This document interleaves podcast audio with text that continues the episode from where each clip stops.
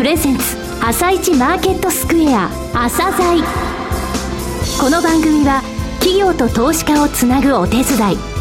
プロネクサスの提供でお送りします。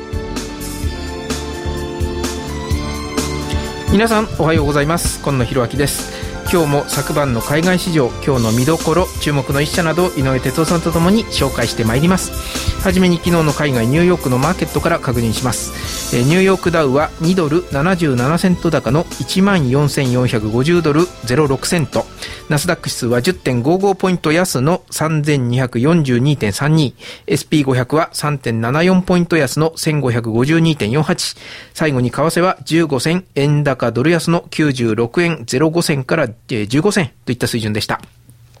それではお話を伺ってまいります。MCP アセットマネジメント証券投資顧問部チーフストラテジストの井上哲夫さんです。井上さん、よろしくお願いします。はい、井上です。えー、井上さん、昨日、おはようございます。えー、ダウは8日連投とはなりましたが、ただニューヨーク全体としては高安まちまちの動きでしたね。そうですね。あの、出来高も小さかったですし、はい、あの、25日移動平均乖離はですね、えー、前日の段階で2.8%と3%が近づいてるんですね、そこら辺もあってちょっと利食いが交錯したという形ですね、えー、テクニカル的にはまだちょっと見るものがありますので後半の部分でですね、えー、それをご説明しようと思います。はい、あとは後半で伺います。えー、この後はプロネクサスが選び井上哲夫がインタビューする個別銘柄紹介コーナー朝鮮今日の一社です。朝鮮今日の一社。本日は今年で創業54年になる半導体電子部品のメーカーさんをご紹介いたします。証券コード6911東証一部上場の新日本無線さんです。お話しいただきますのは代表取締役社長でいらっしゃいます小倉亮様です。本日はよろしくお願いします。よろしくお願いいたします。え簡単にリスナーの方に御社の事業内容を、えー、まずはご説明いただけますでしょうか、えー、当社は1959年、はい、まあ、50年をちょっと超える会社ですけれどもマイクロ波の製品と半導体製品の製造販売を中心にやっております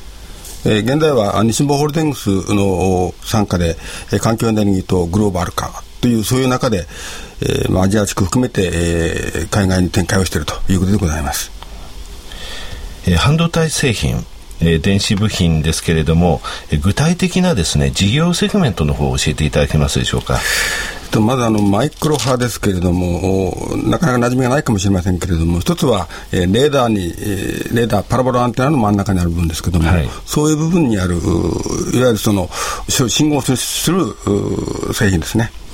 それからもう一つは半導体でございまして、半導体の方はアナログデジタルとある中で、私どもがやっているのはデジタルではなくてアナログ部分であります。はい、入力、出力に主に使われているところで、他社とちょっとそこが違うところです。はい。あのマイクロ波間っていうのは今お話ありましたパラボラアンテナの真ん中と、はい、となるとあの防衛とか気象、はい、えー、船舶なんかでもそのレーダー用の電子管、えー、その周辺機器として、えー、御社の製品がご活躍しているということですね。あの、はい、船舶レーダー用のデバイスなんですけれども、はい、こちらについてはシェアが非常に高いというふうにお聞きしたんですが、はい、はい世界シェアの50%。50%、はい、となりますと、世界のトップシェアというということになりますね。はい。あと、医療用途でも使われているという話を聞いたんですが、はい、どういうこと？基本的には電子線を使った、はい、えー、特にダイナックスと言われるがん治療とかそういうところなんですけれども、はい、そういう用途がだいぶ広がってまいりまして、えー、そこに今、ニーズが広がって展開しているということでございます。はい。えー、先月の2月27日にですね、えー、株式会社デンソー、はい。えー、デンソーさんとですねパワー半導体スーパージャンクション、えー、モストランジスタに関するライセンス契約を締結されましたけれども、えー、これは具体的にどのようなことなのでしょうか？えー、パワー半導体というのはこれからの省エネ時代に向けて、はい、えー、各社あいろんな技術を持ってやっているところですけれども、はい、電装さんに関して言いますと非常にその簡単でかつ特性のいい技術を開発されたと、はい、それを私どもにライセンスをいただいてそれを実際の省エネ製品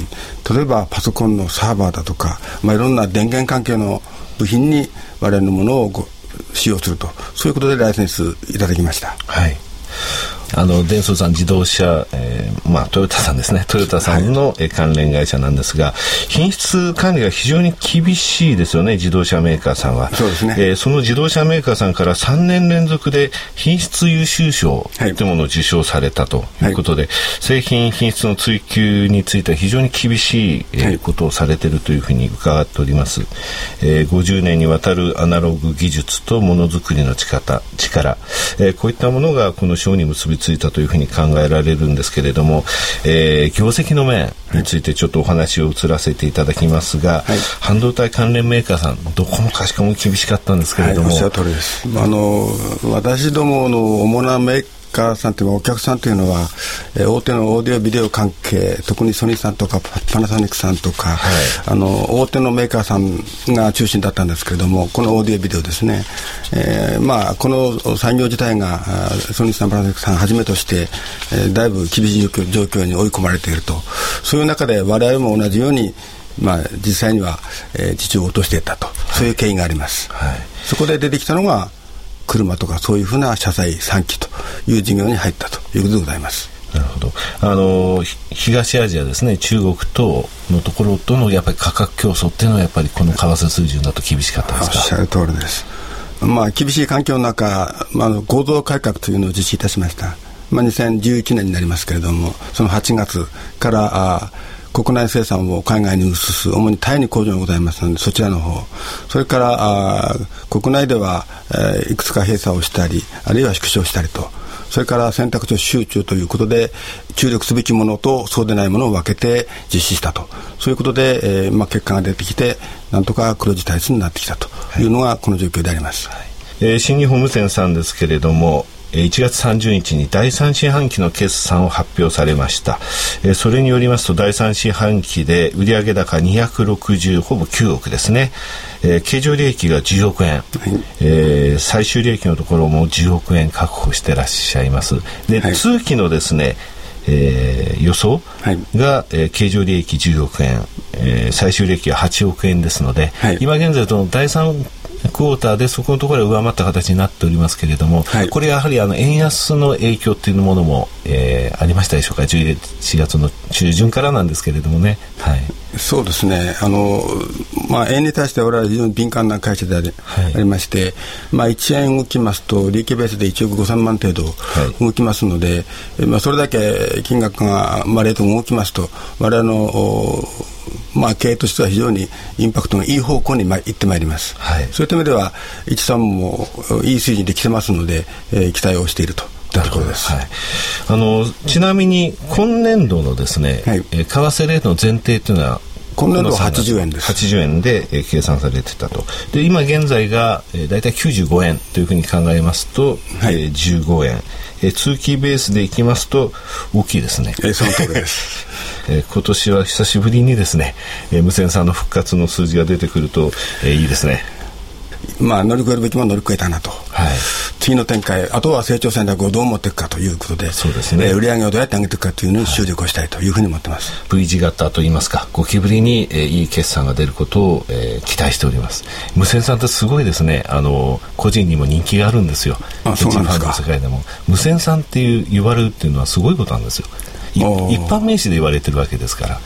なるほど、ね、あのそれぐらい個人にも人気の、えー、高い銘柄ですのでぜひ、えー、復活を期待したいと思います、えー、最後になりますがリスナーに向けて一言お願いいたします。まあ、経済環境が激しく動く中で我々もいかに早く、まあ、キャッチアップできるかと特に今、スマートフォン周りの事業、それから、えー、事業そのものがあちらこちらで再現されてますので、その動きの中にいかに早くキャッチアップできて、それに対応できるかと、そういうスピードを持ってやるということが一番の、まあ、目的というふうに思っています。実際にそれがかなりできつつあるところまで来ているというふうに思います。えー、社内で新たなキャッチフレーズができたというふうにお聞きしておりますけれども。はい。あの昨年まで、まあ、行動改革に明け暮れましたけれども、いわゆる成長戦略として何をやるかということになりますけれども、まあ、あの我々、フォワード20という言い方で言ってますけれども、これは、まあ、年商1億円以上ポテンシャルがあること、それから実際にお客さんがついていることなど、かなり具体的なアイテムをいくつあるかと数えたときに20以上あるということで、去年は2つしかなかったんですね。これが今年は20、まあ、近くまでありますので、えー、これを成長エンジンとして持っていきたいと。なるほど。そうすると、いわゆる利益と売上が両方いって増収増益という形をぜひやりたいというふうに思ってます。はい、ね。フォワード20、えー、ここのところを加えてですね、えー、来年、えー、また笑顔でですねこの番組に お越しいただければと思っております。そう願いたいのはい、と思います。はい本日は証券コード6911東証一部上場の新日本無線さんにお越しいただき代表取締役社長でいらっしゃいます小倉亮様にお話を伺いました。小倉様どうもありがとうございました。ありがとうございました。なお今日の一社のロングインタビューは番組ホームページでお聞きいただけます金井さやかの90日で仕上げる TOEIC テストステップバイステップコーチングの CD が完成しました。500分にも及ぶ音声ファイルとボリュームたっぷりの PDF ファイルが1枚に収納。しっかり確実にテストに向けた指導を受けることができます。価格も5250円とお買い得。お申し込みは、ラジオ日経通販サイトのサウンロード、または東京03-3583-8300、ラジオ日経事業部まで、送料無料、お届け、返品についてはご注文の際にお尋ねください。井上哲夫今日のストラテジーそれでは改めて井上さんにお話を伺ってまいります。えー、井上さん、先ほど前はい、前半のところテ、テクニカルのお話が出てまいりましたね。そうですね。あのー、以前もちょっとお話したんですけれどもね、アメリカの方って中長期のですね、えー、テクニカルって結構聞きやすいんですよ、はいはい、で具体的には50日移動平均と100日移動平均、私の場合、それを50から100を引いて、現在のダウで割って乖離率を出したりしてるんですけどもね、うん、え短期的には50日移動平均の乖離ってやっぱり見られるんですね、はいはい、えこれが、えー、一昨日の段階4.63%までいってましてね、うん、で4.5%いったとき、えー、前回も実は番組の中でご紹介したんですが、前回1月23日、えー、ダウがちょうど1万3780ドルのところで出たんですね、はい、その後一瞬、えー、一旦1万4000乗ったんですが、その後また落ちて、えー、2月21日には1万3880ドルと、ですので1か月ぐらいもみ合ったところなんですよね。はい、で、まあ、S&P500 が史上最高値が見えてるというところでですね、ここら辺のところでもみ合いながら高値取って、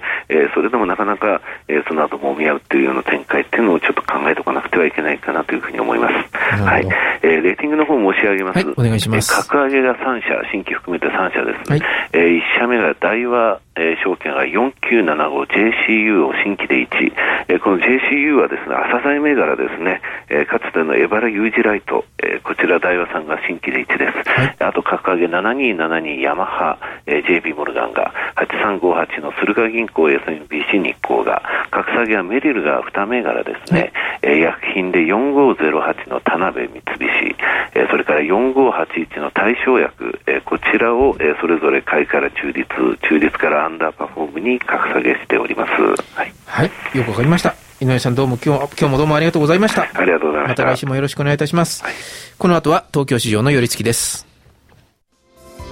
朝鮮この番組は企業と投資家をつなぐお手伝いプロネクサスの提供でお送りしました。